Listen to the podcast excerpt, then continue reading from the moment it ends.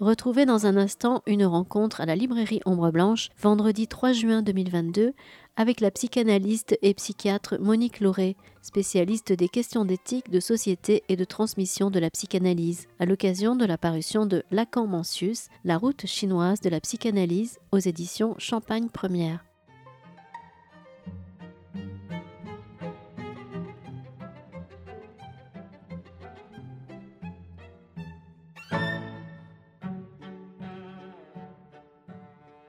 Bonsoir à tous, merci d'être venus en petit nombre, mais, bien présents dans, ce week-end euh, prolongé.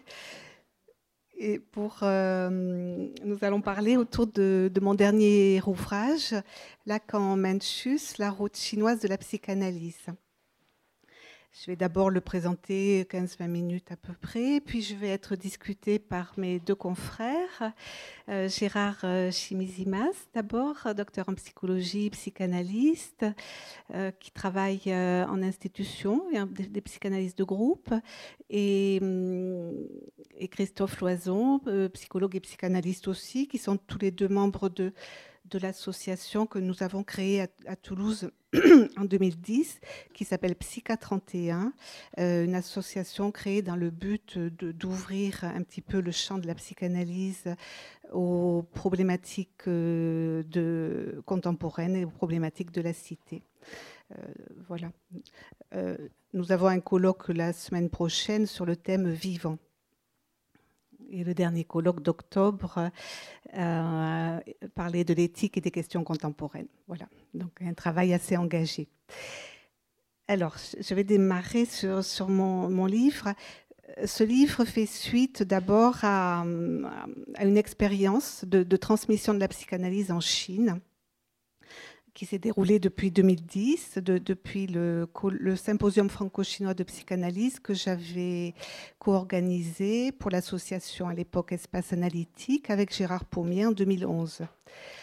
Symposium, j'allais déjà en Chine depuis cinq ans et le, moment de symposium, pour moi, m'a ouvert les, portes, un petit peu comme ces grosses portes de la cité interdite, puisque euh, après, j'ai eu beaucoup de, ben, de, demandes, de demandes de, venir intervenir. Puis après, nous avons travaillé en groupe dans plusieurs villes, euh, à, Wuhan pendant quatre ans, à, Shanghai, à, à, Pékin et avec quelques passages à Chengdu. Voilà. Et hum, donc ça a été, je dirais, une dizaine d'années euh, assez trépidantes, dans, lesquelles hum, j'ai été traversée par beaucoup, beaucoup de choses. D'abord dans la rencontre de cette civilisation euh, et la, rencontre aussi avec cette clinique et les jeunes collègues qui étaient en formation. Et, hum, et, je me disais à l'époque, oh, ça va prendre au moins dix ans pour que j'écrive dessus. voilà. Donc j'avais en, arrière-plan quand même l'idée, d'écrire. Et je dirais que la période de confinement a été la réimposée qui m'a hum, qui m'a permis de me laisser du temps pour ces recherches, euh, pour euh, tenter de croiser la psychanalyse avec euh, l'antique pensée chinoise. Voilà tout au fur et à mesure de, mes travaux, ce qui m'avait déjà sensibilisé, c'était au moment où j'avais travaillé sur l'ouvrage sur l'énigme de la pulsion de mort en 2014. Et j'avais été interpellée par la, réflexion de Lacan, en fin de, son séminaire le plus important, qui est le séminaire L'éthique de la psychanalyse, dans lequel il disait que hum, la question de tous nos mots contemporains n'était liée qu'à un certain effondrement de la sagesse et nous indiquait un petit peu à la manière freudienne d'aller y voir du côté de cette pensée. Et hum, je dirais que j'ai poursuivi, un petit peu ce sillon ouvert par Lacan. Parce qu'à chaque retour de voyage, euh, cela me donnait envie de me plonger dans, la pensée et de l'articuler avec, euh, avec ce que l'on travaillait euh, en Occident. Puis tous ces allers-retours donnaient aussi beaucoup de recul sur, sur ce que notre façon de vivre voilà. Ce qui m'a amené à, poser quelques critiques, mais sur le, mode de, le mode de vie occidental, l'embarquement idéologique vers le tout numérique, mais qui, affecte aussi quand même aussi la Chine et qui, et qui crée de nombreux troubles, surtout sur la jeunesse, et une grande souffrance et une errance. Voilà, je trouve. Euh, donc j'ai commencé à, travailler un petit peu, ce qui, ce j'ai attrapé peut-être par, le, biais du rêve. J'ai été frappée dans, cette pensée par euh, l'extraordinaire intuitivité et l'extraordinaire, je dirais, euh, pré préscience un petit peu de l'inconscient. Euh, puisque déjà les premiers empereurs, par exemple par rapport aux rêves, les premiers empereurs avaient établi une salle d'interprétation du rêve qu'ils avaient nommée Yuan Mangtang. Et, cette salle était destinée euh, non, pas à faire des, des, réflexions ésotériques, je dirais, sur le rêve, mais plutôt déjà à tenter de résoudre les problèmes psychologiques du rêveur. Donc le, rêve a été objet de recherche en Chine depuis l'Antiquité. Et, et c'est un signifiant aussi qui a fait pont entre la Chine, je dirais, et mon travail, puisque euh, en, 2011, j'avais publié un ouvrage Lecture du rêve, voilà. Et à la foire du livre de Francfort, ce sont les Chinois qui ont été intéressés par ce livre et qui l'ont traduit en chinois et il a été publié en 2015. Voilà, la, question du rêve. Euh, Lacan, alors Lacan euh, s'est intéressé aux Chinois euh, assez jeune. J'avais discuté, j'avais, j'étais très proche d'un, confrère très sinophile, Michel Guibal, qui, qui, est décédé en 2017, mais qui m'a beaucoup transmis. et il me disait, euh, Lacan aurait eu euh, un professeur euh, au lycée qui l'aurait déjà sensibilisé. Voilà. Ensuite, dans les années 40, il, il fait des cours de chinois avec l'éminent sinologue d'Émiéville. Et il reprendra, vous voyez, le, laps de, temps, de, temps psychique, dans les 30 ans plus tard, dans les années 70, avec François Chang, euh, une recherche dans les textes anciens euh, de, la poésie Tang et, du, du Shetao. Shetao, c'est un magnifique écrit euh, sur la peinture chinoise et sur les origines de la création par un par un prince déchu de la dynastie Ming euh, qui, avait dû se réfugier dans un monastère et puis écrire. Euh, c'est un livre que je vous conseille, qu'on peut trouver. Euh, cet homme pensait le, pensait le monde en continuel devenir et expansion, et il, plaçait dans cette expansion la question de l'esprit et du psychique. Voilà, donc cela peut rejoindre quelque part la psychanalyse. Euh, ces recherches pour Lacan l'ont aidé à conceptualiser, c'était toute la période d'élaboration du symbolique dans, les années 70. Euh, et moi, ce qui m'a... Alors, j'ai d'abord euh, travaillé ce qu'il en avait relevé, je dirais. Voilà, ce qui m'a intéressé, c'est ce qu'il en avait relevé, ce qui a fait signifiant pour lui. Il a, et il, n'est pas allé en Chine, Lacan. Euh, il a failli partir en 74 avec euh, l'équipe de la revue telle qu'elle, avec Solers, euh, Christeva. Et au dernier moment, il n'est pas parti parce qu'il avait des, problèmes de visa. Mais il découvrira, je dirais, l'Asie par le Japon. Et la statuaire, notamment la statuaire bouddhiste, antique au Japon, par lequel il sera frappé. Euh, et dans, un séminaire important sur le séminaire L'angoisse, euh, ça lui permettra de développer la question du, désir humain comme, comme illusion et aussi de développer l'importance du, regard aussi et de la vision dans, le désir humain. Euh, je disais, je l'ai présenté, ce, livre, déjà à la SPF le, 19 mai, et, je disais à Patrick Guillaumard que j'ai l'impression que Lacan, au, contact de ces textes anciens, c'était quelque part cynisé à son insu. parce que a, il a relevé comme terme important la question de l'agir, le way. l'agir, dans son séminaire 18 d'un discours qui ne serait pas du semblant, agir qu'il va élever jusqu'au statut du, verbe, hein, tiré de l'évangile selon Saint Jean, dans lequel il est écrit qu'au départ était le verbe. Et Lacan euh, élèvera l'agir à ce niveau-là. Et je dirais qu'il rejoint quelque part la pensée confucéenne pour laquelle l'horizon de la connaissance, c'est l'action.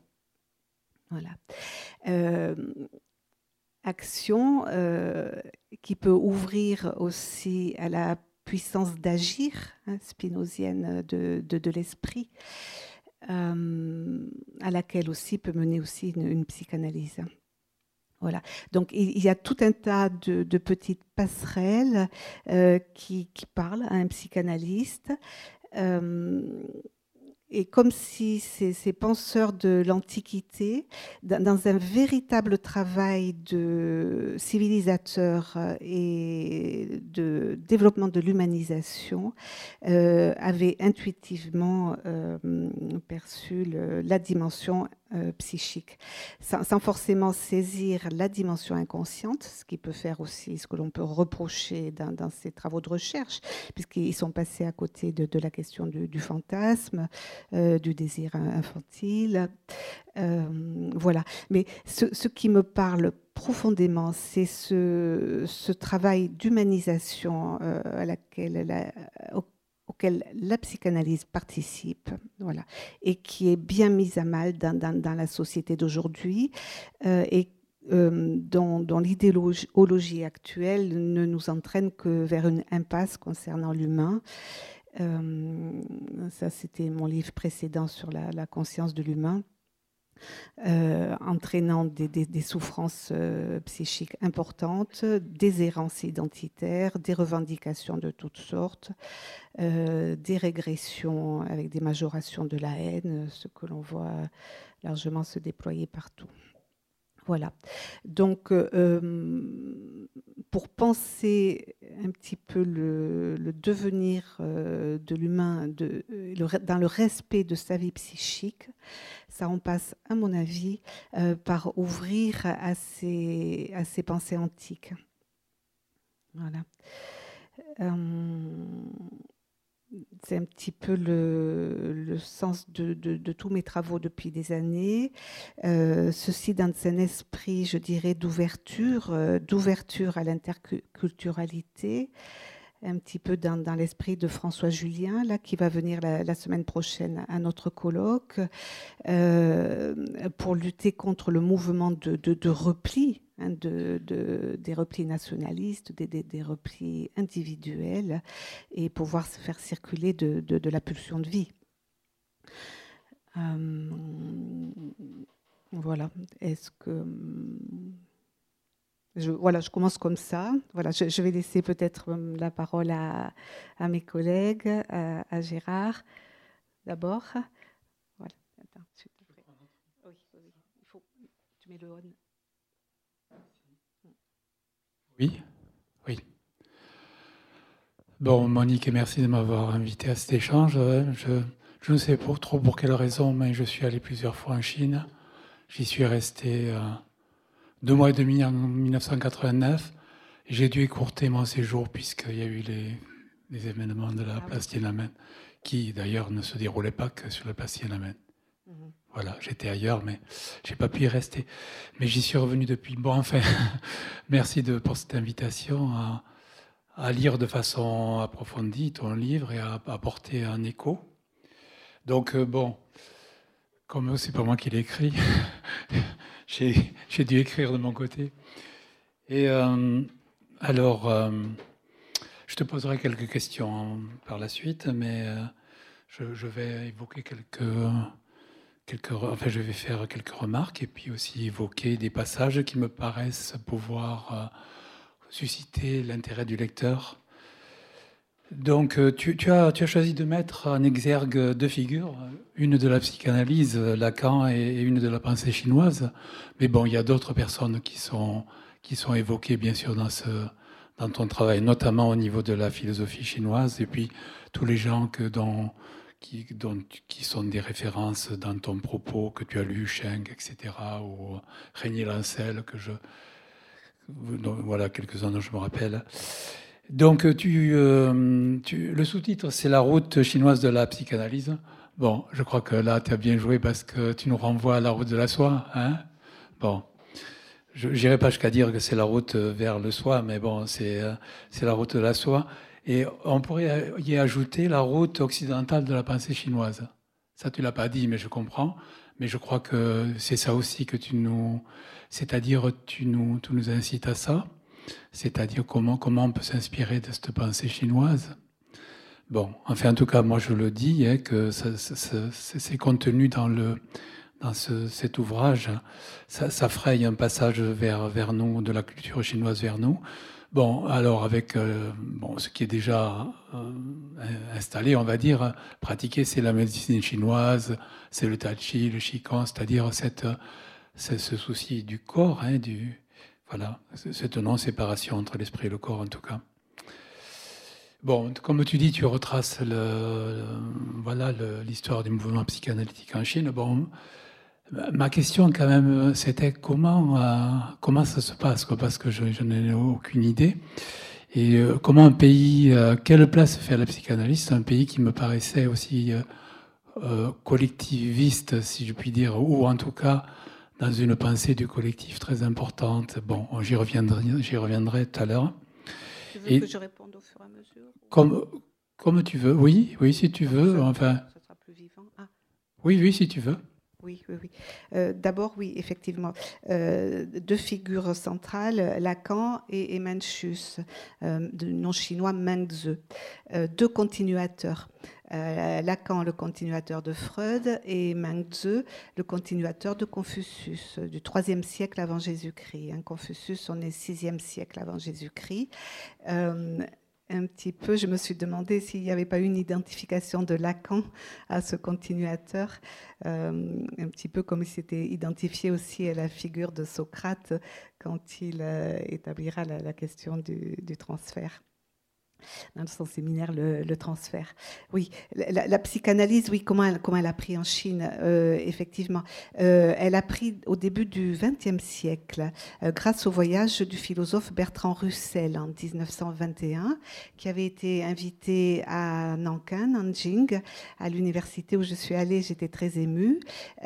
et ses propos sur l'homme ont beaucoup passionné les intellectuels chinois qui se sont intéressés à la pensée de Freud. Quelques livres ont été euh, traduits euh, et l'interprétation du rêve, euh, dit Traidum Tung, est le livre le plus traduit actuellement en Chine. Hein, il faut le savoir. voilà.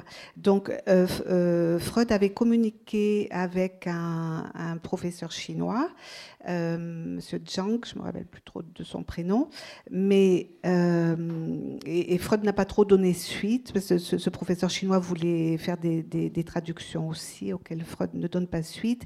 Il n'a pas pu non plus aller en Chine et il y a eu ensuite euh, un arrêt des communications et un arrêt des livres aussi par rapport à, toutes les guerres qui se sont enclenchées, les guerres sino-japonaises euh, plus la Seconde Guerre mondiale, suivie de la Révolution culturelle, où il y a eu euh, une interdiction des livres de psychanalyse. Donc il y a eu fermeture totale. Euh, il y a réouverture que depuis les années 80 grâce au travail de confrères avec qui j'ai travaillé là-bas, d'abord des Allemands, il faut le reconnaître, qui œuvrent depuis 30 ans, enfin ça faisait 30, peut-être 35 ans maintenant, euh, des Allemands, des Suédois, des Américains. Et les Français, nous ne sommes arrivés sur le terrain que depuis les années 2000. Euh, avec le premier colloque qui avait été organisé par Gérard Pommier en 2001 avec un Américain, Edward Robbins. Et, hum, il y a eu quelques colloques aussi organisés avec Régnier Lancel dans les années 2005, Éric Porge, voilà, plus après le symposium que nous avions réorganisé.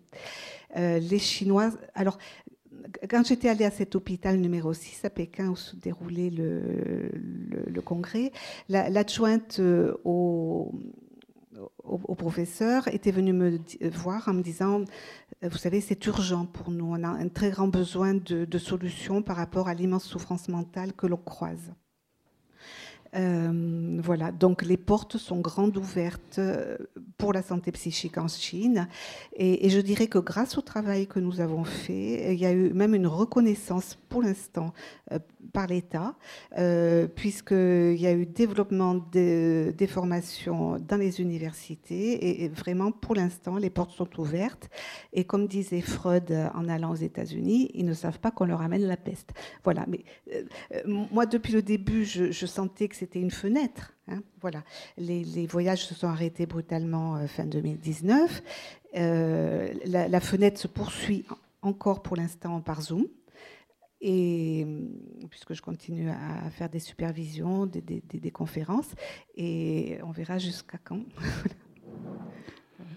Oui, tu, dis qu'il y a des maisons vertes qui se mettent en place et sur l'inspiration, les fameuses maisons vertes qui sont créées sur l'inspiration de François Dolto, hein, pour les, pour les.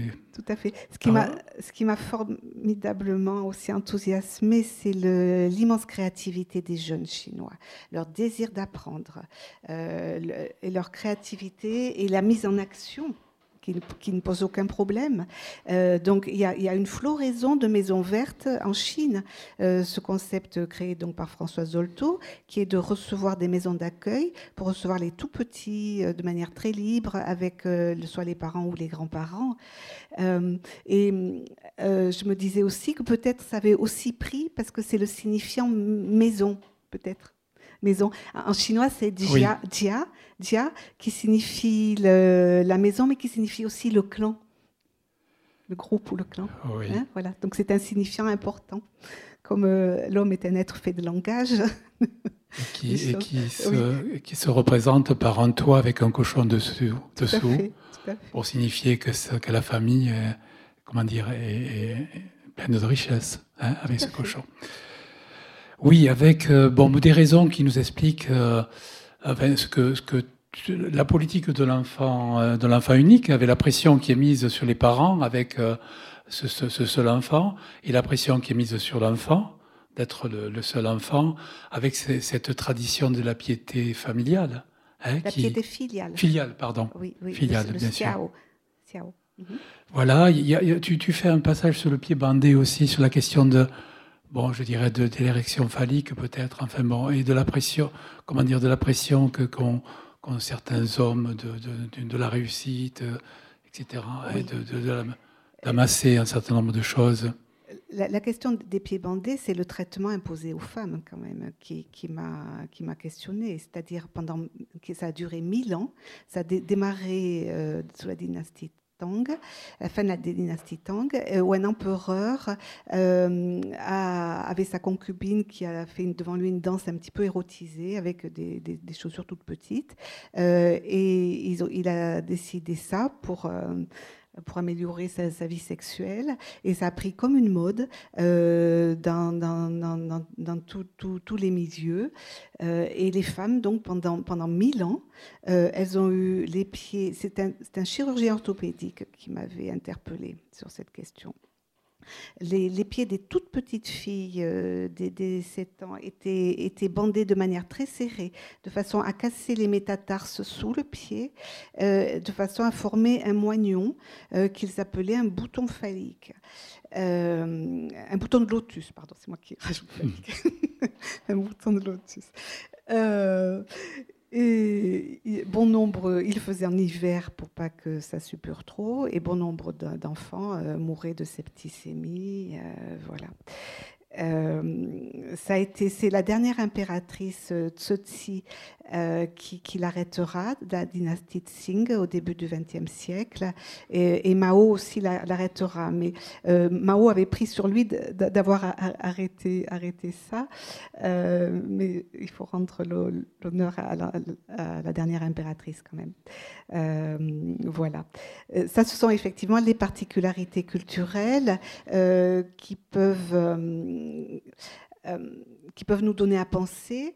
dans le travail aussi avec, sur le psychisme, je dirais que l'inconscient n'a pas de frontières, fonctionne de la même manière sur tous les continents, mais ce qui peut varier, ce sont les, résistances hein, liées à la culture, effectivement. tu parlais du, concept de piété filiale, xiao, qui a été mis en place par, par les Confucéens, qui, qui, a régulé toutes les familles chinoises de, depuis l'époque, euh, dans lequel le fils doit euh, hommage au père et dans, dans une configuration, dans une relation de vassalité, je dirais. Euh, l'importance aussi du, du, fils, c'est d'apporter un nom à la famille, euh, de valoriser le nom.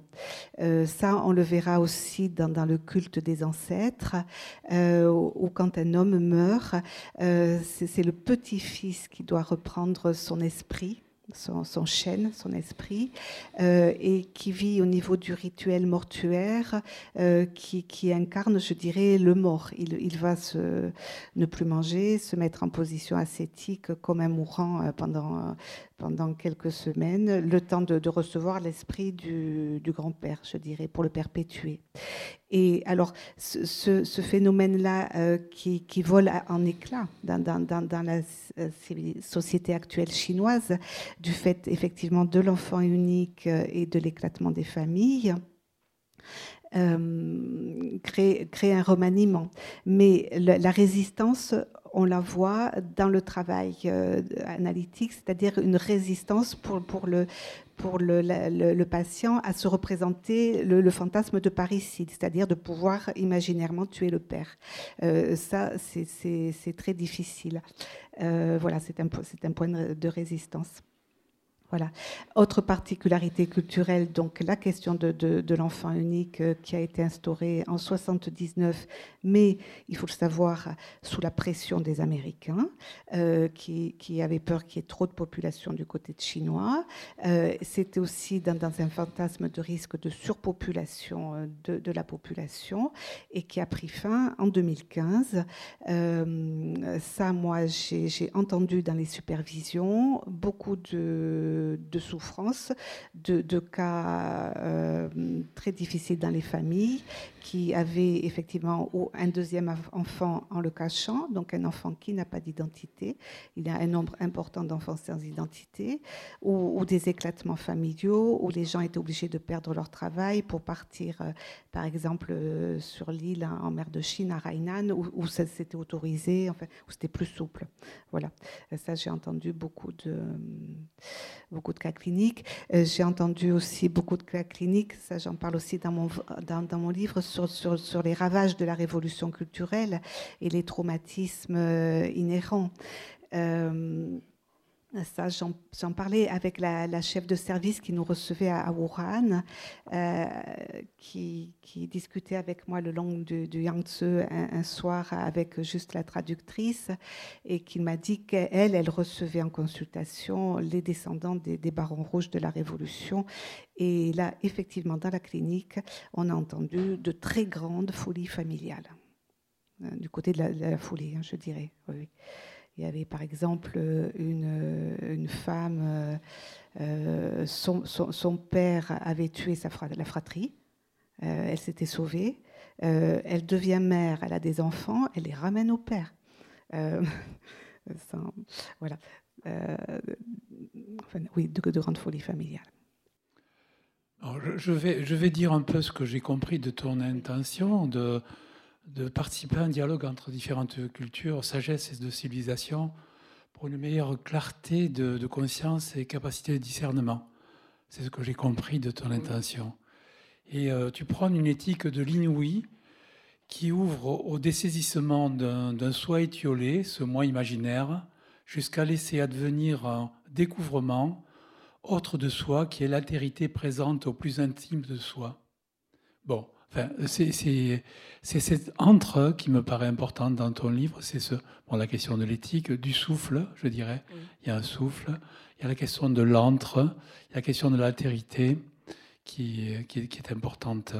Bon, euh, je vais évoquer quelques passages de ton ouvrage pour sensibiliser les auditeurs à ce qu'ils pourront trouver dans cette euh, voilà, d'ouverture et de richesse à penser. Donc, euh, la langue chinoise, son écriture figure une modalité de rapport au monde, une, position subjective. L'écriture chinoise fonctionne sur une corrélation avec des caractères composé d'un élément figuratif et d'un élément phonétique.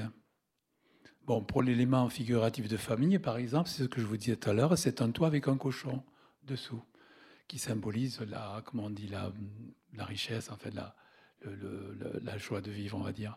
Et pour étudier, apprendre, c'est un toit avec un enfant. Voilà, bon.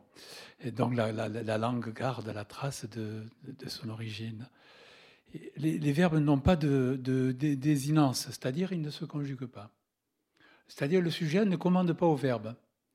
Si vous voulez parler d'une action accomplie, il faudra rajouter le, enfin, c'est comme ça, après le verbe pour signifier que l'action est accomplie. Mais le sujet ne modifie pas le verbe. Je trouve que c'est très important symboliquement, alors que nous avons une, une, une écriture, une grammaire où le sujet commande au verbe euh, le nombre, commande au verbe le, le temps. Voilà. Donc, euh, c'est un mot qui, euh, voilà, qui va préciser le temps de l'action. Alors, notre langue, par contre, notre langue est faite de, par une composition de lettres, de syllabes, de mots et de phrases. Donc, c'est la corrélation et la composition. La pensée chinoise est tournée vers l'intérieur, la nature humaine, les Occidentaux se sont plutôt engagés sur la voie du dehors, celle qui fait regarder l'homme avec l'extérieur, vers l'extérieur, pardon, avec une, volonté de maîtrise sur la nature. Bon, c'est la question de, l'homme dans la nature et, l'homme euh, entouré de la nature, on va dire. Donc, euh, Confucius a proposé une conception éthique de, de l'homme dans son intégralité, Pardon, je ne sais pas, je voudrais pas avoir loupé. Non. Tout à fait. Donc, Confucius a proposé une conception éthique de l'homme dans son euh, intégralité, son universalité. Trouve c'est très, cette, euh, ces, deux, aspirations. Dans le canon des mutations, l'idée centrale est la conciliation. Rien dans l'univers est absolu. Voilà, pour, euh, dans la pensée chinoise, tout est dans un contexte ou dans un intercontexte. Ce que je viens de dire pour le, sujet, hein, il, est, défini euh, par ce qui l'entoure et non, il se définit par lui-même. Donc, euh, alors, cette pensée vise l'harmonie en composant de manière dialectique avec les contraires Bon, ce qu'on connaît du yin et du yang, mais ça vaut, ça vaut pour d'autres choses. Et, même dans la, dans la, comment dire, dans la définition de certains concepts, ils sont comme par exemple le monde, c'est le ciel et la terre. Ils sont définis euh, aussi dans leur, dans leur ancrage, dans leur réel. Donc, euh, le, elle n'est pas de l'ordre de l'être, mais d'un processus de développement. La pensée chinoise considère le vide contenant le passage du souffle, élan vital de la parole, ce vide du noyau, du pardon, du moyeu qui permet aux rayons de la roue de s'assembler autour de son axe pour qu'elle puisse tourner. Voilà, la question du vide euh, est très importante. Voilà, et que tu, dis à un moment donné que nous, on l'a rempli avec Dieu. Hein voilà, mais et à un moment donné, tu évoques que Lacan parle du vide qui, qui, qui permet d'accéder à la sublimation en le cernant et en le contournant. Hein, c'est bien ça mm. Voilà. Donc, euh, euh, le vide du pot, bien sûr, qui, qui recevant un contenu devient contenant. Moi, ça me parle. Et là, je fais référence à la pensée de Buyon, par exemple, en psychanalyse. Le non-agir de la tradition taoïste comme le fleuve est en dessous de la rivière pour, pour pouvoir la recevoir. Voilà. Hein, c'est-à-dire, c'est l'eau, l'eau qui, qui, qui coule par la gravité. Et donc, c'est le non-agir, c'est voir aussi ce qui va se passer. Donc, euh, alors, tu, tu, tu euh, pardon. Oui, ça, ça, pourrait résonner avec l'écoute active du psychanalyste. pardon, pas active, euh, passivement active, activement passive ou passivement active. Non, activement passive de l'analyste, de la question du vide. Hein. Ou, en fait, ça, c'est Green qui parlait de passivation. Hein voilà. Mais je crois que c'est important, hein. c'est-à-dire cette maintenance d'un contenu, d'une contenance, justement, mm-hmm. d'un espace vide pour pouvoir accueillir des contenus. Voilà. Euh, la résonance était constituée de deux caractères, ressentir, éprouver et répondre à la stimulation. Comme tu dis, euh, Rosa, par exemple, a sorti un livre très intéressant sur la résonance. Mais c'est quelque chose qui est, euh, bien sûr, pour, une culture qui pense dans le contexte, la résonance, c'est quelque chose de, très important. Euh, témoigne d'une cosmologie euh, corrélative où l'être humain est un agent cosmique en continuité avec le ciel et la terre. Voilà, bon. La pensée chinoise s'exprime dans des ouvrages qui vont soutenir une réflexion philosophique. Alors je sais que c'est un livre qui t'intéresse, le livre des mutations, dit Yi King, est composé à partir de représentations graphiques du yin et du yang par la composition de 64 hexagrammes qui permet d'exprimer la totalité des phénomènes de l'univers. Alors, bon, on pourrait penser que c'est divinatoire, mais en fait, c'est euh, indicatif d'une. Ça permet d'explorer un certain nombre de, possibilités. Voilà, hein, on peut dire ça comme ça? D'explorer les, forces en présence. Voilà, allez, oh, bon. C'est une aide à la prise de décision pour les Voilà. On voit bien cette, comment dire, cette euh, aussi pensée philosophique euh, qui débouche sur sur, des indications, sur du qui est pragmatique, je dirais. Je sais pas si c'est avec euh, la question, la question de la ritualité, qui est la conduite de celui qui observe les conventions et les bienséances prescrites par l'imitation et la répétition, et culmine par l'intelligence morale. Et bon, euh, alors, moi je connais ça dans la culture japonaise, on en parle beaucoup, mais il peut y avoir un accord entre la beauté de la forme extérieure du geste et celle de l'intention intérieure. Bon, enfin, on a parlé de ça aussi pour les dispositifs euh, chez nous, euh, euh, Foucault, Agamben. Hein, bon, c'est la question des dispositifs de soins que nous avons aussi. Mais cette ritualité est très importante en Chine. Elle est très, comment dire, très, très organisée, je dirais, depuis longtemps. Donc, dans une éloge de la vie ouverte à la spontanéité, à l'exubérance, la morale du renne incarne une éthique individuelle et une morale qui se prolonge dans la famille, la société et le politique. Dans le moins est relatif, remarque Confucius, la transformation, la métamorphose est au cœur de la pensée chinoise. Voilà, donc là je vais en venir aux questions. C'est juste, je voulais faire un petit, euh, une petite évocation. Mais je, rebondirai dessus. Quand, quand tu veux, ah, tout de suite si tu veux. D'accord. Bien sûr. Parce que tu as évoqué le, le, ren, on ne dit pas le ren, le, le, R en chinois, c'est c'est le gène, c'est le sentiment d'humanité. Voilà. Euh, sentiment d'humanité que l'on acquiert par une, une élévation euh, de l'esprit, une élévation de la morale et par la, connaissance. Euh, apprendre en Chine, c'est apprendre à devenir humain. C'est ça qui est important. Et, et l'humanité est, une, est, est un processus en constant devenir. Elle n'est pas acquise d'emblée. Voilà. C'est en ça que l'on rejoint aussi peut-être la la, psychanalyse. Euh, donc devenir mm. un homme bien, un Junzi, voilà, c'est pouvoir accéder à, cette vertu suprême. Euh, c'est mis en opposition avec les, hommes de peu, je dirais, le xiaogène.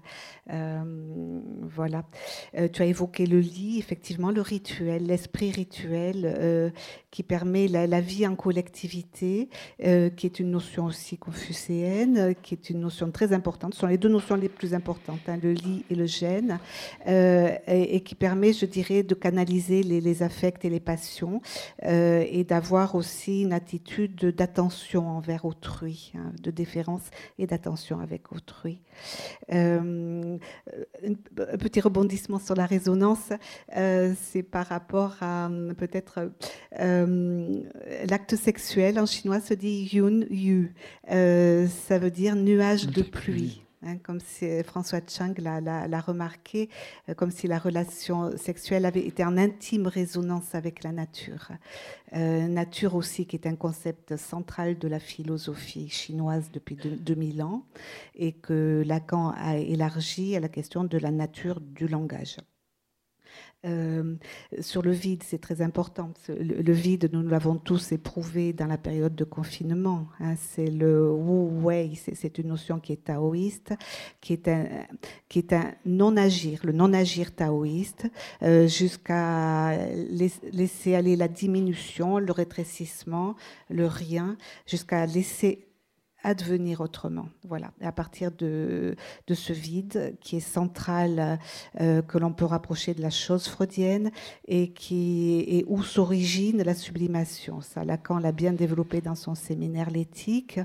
Et hum, j'ai cité dans mon livre le travail de la peintre Fabienne Verdier, euh, qui incarne remarquablement euh, par son corps Hein, le, je dirais le souffle primordial, le geste, le trait.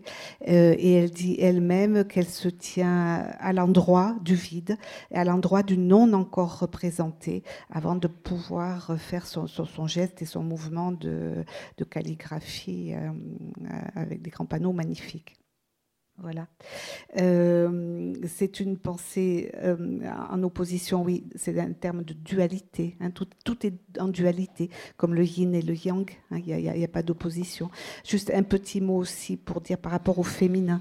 Le, féminin en, Chine est, complémentaire. Hein, il n'est pas en opposition. Euh, et le, yang masculin va venir prendre sa force dans le, yin, le passif féminin. et et, s'inverser de manière circulaire. Un petit mot sur l'écriture chinoise euh, dont j'ai fait tout un chapitre. Euh, elle a été euh, créée plus de 1500 ans avant Jésus-Christ sous la dynastie Shang à partir d'une technique de pyropoinçon sur les, les, les, les les omoplates des, bovidés dont ils faisaient les sacrifices et les carapaces de tortues. Euh, en brûlant euh, ceci, cela faisait apparaître des fissures, fissures qu'ils ont commencé à, à, écrire, à conserver, à comparer. Et voilà, et la naissance de l'écriture est née comme ça.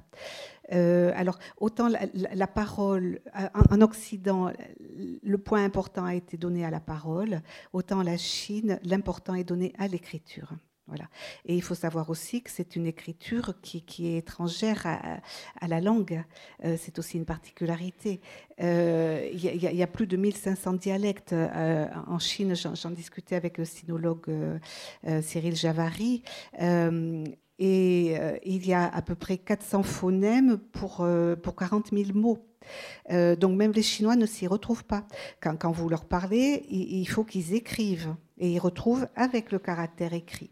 Et ce qui faisait dire aussi euh, au psychanalyste euh, Tong, qui a introduit la, psychanalyse lacanienne en Chine euh, à Chengdu, euh, que le lapsus, l'analyste qui écoute un lapsus, ça ne passe pas par, par le mot, mais par, par, ce qui est écrit. Donc souvent, quand il y a une hésitation sur un mot, on demande l'écriture, et c'est par rapport à la, clé peut faire lapsus. C'est la première partie du, caractère. voilà. Et, la question de l'antre, tu as cité au début une magnifique phrase de François Julien sur, sur l'inouï. Euh, la pensée de François Julien m'a fortement inspirée dans, dans, ce temps de travail. Euh, je dirais que je dialogue avec sa pensée toute la fin de partie du, livre. Voilà. Euh, et cette particularité de l'écriture chinoise aussi laisse un entre entre ce qui est écrit et la pensée, où peut se glisser un petit peu le, la possibilité de surgissement, euh, de jaillissement de Fold et de, de, l'inconscient. Euh, c'est une logique de simultanéité que l'on retrouve aussi dans la poésie. Voilà. Oui, euh, tu, m'as repris sur la prononciation. Alors, je suis en cours de chinois. Bon, je suis, ben, j'accepte. Et ben, c'est vrai qu'il y a des, euh, comment dire, il y a, des, il y a tout un tas de transcriptions entre l'écrit. Euh, il y a le piwing qui n'est pas tout à fait la même phonématique que le français. Mais euh, bon, je, alors il y a des cours de chinois à Toulouse, pas, pas très loin d'ici. Une très bonne association, Voilà. Et ce que je dois dire quand même, parce que bon, peut-être que je me suis intéressé à la Chine parce que quand j'étais enfant, on disait c'est du chinois on n'y comprend rien. Et peut-être que je me suis rébellé contre cette, cette, cette, assignation à ne rien comprendre. Donc je suis allé voir. Et je dois dire quand même, euh, puisque c'est que ton livre à aucun moment est hermétique, à aucun moment. Voilà. Je voudrais laisser. Merci, merci beaucoup. Bon, parce qu'il y avait des risques entre Lacan et le chinois. On sait qu'il y a du risque, excusez-moi. Et il y en a pas, il y a, vraiment, ça passe très bien. Merci pour ce compliment. Mais oui, je crois euh, que d'être accessible, c'est. Enfin, bon, et je dirais qu'un des caractères qui m'a beaucoup inspiré dans le livre des changements, le livre des mutations, c'est le jing, le puits. Voilà. Le puits, c'est un caractère qui s'écrit avec deux traits horizontaux et deux traits verticaux. Tout est ouvert, tout circule. Euh, et, et, le puits, ça signifie tout ce qui est relié à la source profonde ça n'appartient à personne, mais on en est tous responsables. Euh, et c'est une source qui revivifie, hein, que l'on pourrait comparer à l'inconscient. Et un petit mot, ce que tu disais, pourquoi je suis allée en Chine. Mon ami Michel Guibal me disait, cherche pourquoi tu vas en Chine. on n'y va jamais par hasard. Voilà, ma réponse pour le moment, elle est là. Ce que je voulais ajouter par rapport à ce que tu viens de dire, c'est que le, le 1 en chinois s'écrit horizontalement. Oui le 2 horizontalement, le 3 horizontalement. Voilà. Et nous, on, écrit verticalement. Toutes les autres langues, le 1 est vertical. Il n'y a qu'en chinois que le 1 est horizontal. ça, c'est Javary aussi qui, qui l'a souligné. Le fait de tracer le trait, Lacan théorisera sur le trait, de tracer le trait horizontal, cela sépare deux espaces, en haut le ciel et en bas la terre. Très bien. J'aime bien mes questions. Euh, donc, bon, c'est des questions théorico-cliniques un petit peu, et puis il y a une question générale qui. Euh, mais bon, c'est vrai que tu as ouvert, bien sûr, forcément, il y a des portes que tu as ouvertes euh, et qui nous laissent entrevoir, enfin, qui nous laissent à penser. bon. Et, là, je voudrais peut-être voir si tu peux nous apporter des réponses, enfin, tu verras bien. Et donc, la psyché humaine fonctionne selon tout ce que tu as dit tout à l'heure et selon les mêmes lois et les mêmes euh, logiques suivant les continents. Ce que l'on rencontre plutôt dans la clinique, ce sont des formes particulières de résistance à l'inconscient selon les cultures. Bon, moi, je suis intéressé de, t'entendre dire comment, si tu le sais, comment ça peut se manifester dans, la culture chinoise. Bon, tu, euh, oui, pardon, j'ai loupé la première qui, qui, qui, qui l'introduisait peut-être. Il faut faire attention à ne pas confondre culture et inconscient. La question de la castration ne doit pas être évacuée au profit de la culture. voilà. Et la, la, troisième question, bon, tu, dis, tu dis à un moment donné, la question de la causalité psychique pourrait être une passerelle entre la Chine et l'Occident concernant la psychanalyse. Donc là, je, ma dernière question, qui est un peu plus large, c'est à ton avis, que peut apporter la pensée chinoise et la pratique psychanalytique chinoise à notre propre pratique? Ok, merci. Sur la question des, des particularités culturelles et, des résistances, j'en ai parlé un petit peu tout à l'heure avec le, le, Xiao, voilà. Euh, je voudrais en dire plus, mais bon. Ah. Mais quand, tu veux, quand ce sera le temps pour toi. D'accord, d'accord. Euh, d'abord sur la question de la culture. La culture en chinois, c'est Wen Hua. Wen qui veut dire civilisation et Hua, transformation. Euh, et le Wen veut dire civilisation, mais veut aussi dire élégance. C'est Lacan qui l'avait remarqué. Hein, voilà. C'est un, beau, beau, euh, hein, un beau idéogramme. On dirait quelqu'un qui danse, hein, c'est ça? Oui, oui, oui. Euh, donc la, culture, c'est une construction, hein, une projection du monde où nous vivons et dans, qui, peut être aussi euh, euh, dans laquelle peut influer l'imaginaire. Hein.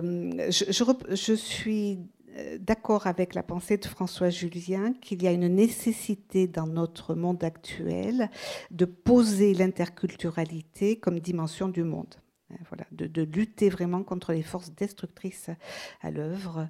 Euh, voilà. En, 2005, euh, il y avait eu à l'UNESCO euh, une convention sur la diversité et sur la protection et la promotion des expressions culturelles, dans laquelle Julia Kristeva était intervenue. voilà. C'est important de se confronter à l'autre, Hein, à, l'altérité, sinon c'est un enfermement du côté de l'incestueux et de, la jouissance incestueuse et de tout le mortifère qui peut s'en suivre. Euh, nous avions fait en 2005, 2016 un colloque à Toulouse sur le thème du populisme. Euh, le populisme, j'avais repris les, théories de Mélanie Klein euh, pour dire que ce qui les agitait au niveau fantasmatique, c'était une régression dans un milieu clos utérin, donc une régression totalement incestueuse et qui conduit à la violence et au rejet total de l'autre. Le chemin de l'humanisation, c'est le chemin de l'ouverture euh, à l'autre.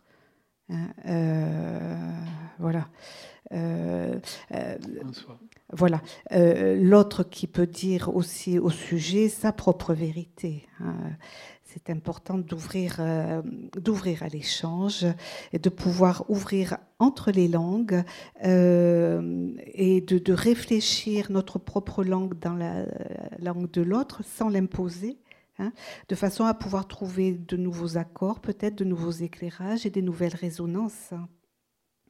Euh, moi, je pense aussi que la, psychanalyse, c'est un travail pour œuvrer du côté de l'inventivité de la psychanalyse. Alors, ce que tu me disais, ce que l'on peut en tirer euh, dans la pratique, euh, tout ça, c'est, et dans la théorie, c'est à mettre au travail. Voilà. donc, à la SPF à Paris, Patrick Guillaumard m'a proposé de démarrer un séminaire l'an prochain sur psychanalyse et pensée chinoise et de mettre au travail à plusieurs analystes de, de, de penser ce que l'on peut euh, en produire de, nouveau, de produire du nouveau. Voilà. La, question de la causalité psychique, euh, bien sûr qu'elle euh, fait pont euh, c'est-à-dire de, comprendre que, l'homme n'est pas agi par sa seule conscience, hein, qu'une part de lui est largement méconnue euh, et œuvre en souterrain, euh, dont la cause se situe au niveau des fantasmes, des désirs infantiles, et que Lacan a théorisé jusqu'à un petit objet, l'objet petit a. Euh, dire aussi que le, Freud, dans le malaise dans, la civilisation, avait dit qu'une part euh, entière de la réalité est déniée, euh, c'est la part de, de, l'agressivité de l'homme, hein, et qui peut œuvrer du côté de la pulsion de mort contre la civilisation. destructivité qui peut jaillir, comme l'on on a vu récemment peut-être euh, avec l'Ukraine, euh, à n'importe quel moment. Destructivité qui peut puiser sa source aussi dans la formidable destructivité des, fantasmes euh, oedipiens. voilà. Est-ce que j'ai répondu un petit peu? Oui. Merci. Mhm. Alors moi, je vais être bref, parce que je ne parle pas chinois, je ne suis pas allé en Chine, ou pas encore. Voilà, et euh, euh, parmi les questions que n'a pas posées Gérard, moi, il y en a une qui m'a passionné dans ton livre, euh, parce que je, pense qu'il peut y avoir un développement important, c'est le passage où tu parles du, fait que, pour Confucius, je crois, l'homme est bon. Et ça, euh, ben, ça, c'est quelque chose qui m'interpelle parce qu'on on est justement euh, là, euh, loin du malaise dans la civilisation, de, de, de, l'horreur biblique ou des, ou des choses comme ça. Donc si, si tu pouvais éclairer un peu, ça serait, ça serait vraiment pas mal. Oui tout à fait. Alors cette, euh, cette notion de bonté de l'homme inné, c'est n'est pas Confucius, c'est Mengzi, c'est le continuateur euh, trois siècles plus tard, et qui l'élèvera au statut de philosophe à l'époque, hein. c'est-à-dire euh, d'une nature de l'homme spontanément bonne. Hein, et que le mal n'est lié qu'à une dérive de, cette bonté naturelle. et il utilisait la métaphore de l'eau. Hein, tout ce qui s'écoule va dans, le sens d'une bonté innée de l'homme. Euh, alors, Lacan, euh, dans son séminaire euh, en, 1960, posera Bonté de l'homme que vous aurez tort de, de croire optimiste, dit-il.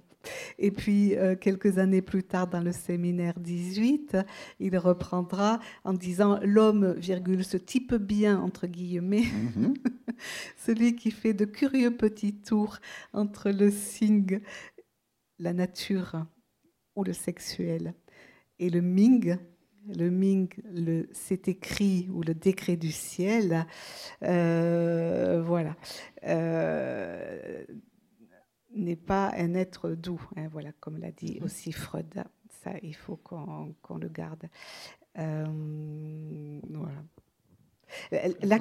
Lacan aussi, il avait été, euh, lors des premiers entretiens avec François Chang, il a été très intéressé par la question, tu l'avais envoyé par écrit, donc je le reprends, par la mhm. question du petit moi, Xiao, et, et, grand moi, Da, da, da alors, euh, Lacan avait déjà depuis 20 ans théorisé, donc c'est pas au moment de sa théorisation hein, du, moi spéculaire ou du moi idéal, c'est 20 ans après, mais, mais ça, l'a intéressé, voilà, c'est ça, ça que je trouve euh, intéressant. Alors, le, le petit moi euh, en Chine, Xiao, c'est l'intime. Hein, c'est le fort intérieur, c'est l'intime. Et le Dao, c'est le moi que l'on peut élargir au collectif et euh, à, la voix, au Dao.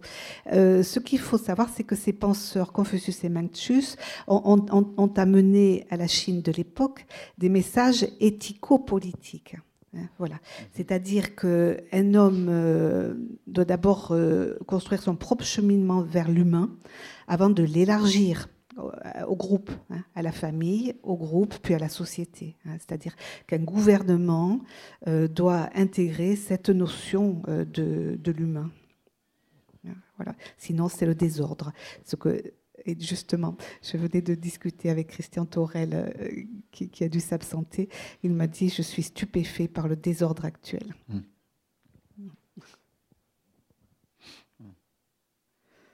Oui, d'accord. Après, cette histoire de petit mois et de grand mois, moi, ça me faisait vraiment. Euh, ça correspond à des questionnements euh, sur le moi au niveau analytique, c'est-à-dire celui qui, qui se forme au début de la vie Mhm. Euh, et, qu'est-ce qu'on en fait après? Puisque le, la, question, c'est que euh, finalement, dans beaucoup de textes, euh, le moi, ça serait quelque chose à, presque à casser, en fait, hein, du côté de l'ego, des choses comme ça. Du côté du spéculaire. ouais, oui, Et, donc, ouais, le, ça me parlait beaucoup, le, petit moi et le, grand moi, c'est-à-dire qu'il y ait quelque chose qui soit d'une autre, qui soit d'une autre nature que juste l'ego fondamental. Ou, voilà. Tout à fait. Hmm euh, l'élargissement collectif n'est possible que si effectivement le, euh, le, sujet quitte les limites de, l'ego, quitte les limites de son moi imaginaire, euh, et puisse sortir de cette aliénation première, euh, l'être humain se construit dans une aliénation première, dans un moi imaginaire, de façon à satisfaire à l'autre qui le prend en charge. ce passage, ces deux passages, ces deux temps posés par Lacan de l'aliénation et de la séparation, euh, euh, séparation qui permet d'accéder à un autre moi authentique, plus responsable, et donc euh, qui peut s'élargir au collectif. Ce passage s'effectue aussi par la castration, c'est-à-dire d'accepter la dimension du manque.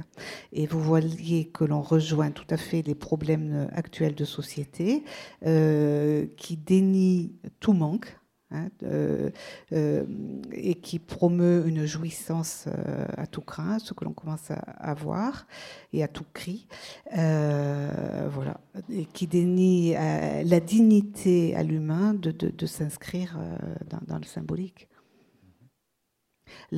toutes les manifestations là, des, folies, des, selfies, de cette folie de l'image, hein, tout, ceci est pris dans, l'imaginaire. Après, il y avait une autre question aussi, mhm. sur, alors qui a en, partie répondu bah, sur, les formes culturelles finalement que prend une cure analytique en, Chine. Et moi, je voulais savoir un peu si, si, on peut y retrouver les catégories de névrose telles qu'on les connaît, ou de, euh, voire de psychose. oui, tout à fait. Tout à fait, oui, oui. oui, Il, y a, ces catégories-là. Euh, sur, la population jeune, il y a une élévation très importante, comme en Occident, euh, de, flambée des états, ce qu'on appelle des états limites, borderline, entre la, névrose et la psychose. Euh, il y a une particularité en Chine, je crois qui est un petit peu plus importante que chez nous, qui est les, phobies scolaires, qui est liée à la pression, l'énorme pression sur Moïque mise par les parents et par l'école, parce qu'ils veulent tous euh, que leur enfant unique gagne le plus d'argent possible. Donc une pression sur le, gain d'argent euh, et des symptômes à ce niveau. Il y a aussi un taux très important de suicide dans la jeunesse et euh, justement, avec ces, épidémies virales là de, des réseaux sociaux, des, des, défenestrations en masse de jeunes récemment. Il, avait été décrit au, Japon. Il y avait eu un film, euh, le, Ikikomori, qui, décrivait la, vie d'adolescents euh, cloîtrés dans leur chambre à l'intérieur de l'appartement et qui refusaient de s'intégrer hein, euh, au mode de vie de la petite société de la famille et du collectif. Euh, ça, j'en parle aussi. Euh, et je me demande si c'est un, pour des motifs moïques propres ou un travail de la pulsion de mort. je, pense plutôt, parce que ça, je le vois aussi dans ma clinique, je suis frappée depuis, depuis 4-5 ans par le nombre accru de demandes de consultation de jeunes adolescents masculins de 17 ans. Euh, et comme s'il n'y avait plus de place laissée aux masculins euh, pour, euh, pour pouvoir affronter le père et s'inscrire dans, dans, la société. Voilà. Ikikomori, dont la période de confinement a fabriqué une grande série. Donc, ah, toutes les, la, souffrance, là, j'ai changé avec un confrère à Shanghai dans le terrible confinement qui vient de, de, traverser euh, et qui s'occupait des consultations à l'université. Euh, il me disait euh, on est totalement débordé par, par la souffrance, par les suicides. On ne peut même pas laisser passer les ambulances pour les amener dans des centres de soins. Enfin, ça, ça a été assez catastrophique. Merci. nous n'avions pas vu l'heure. Voilà. Merci.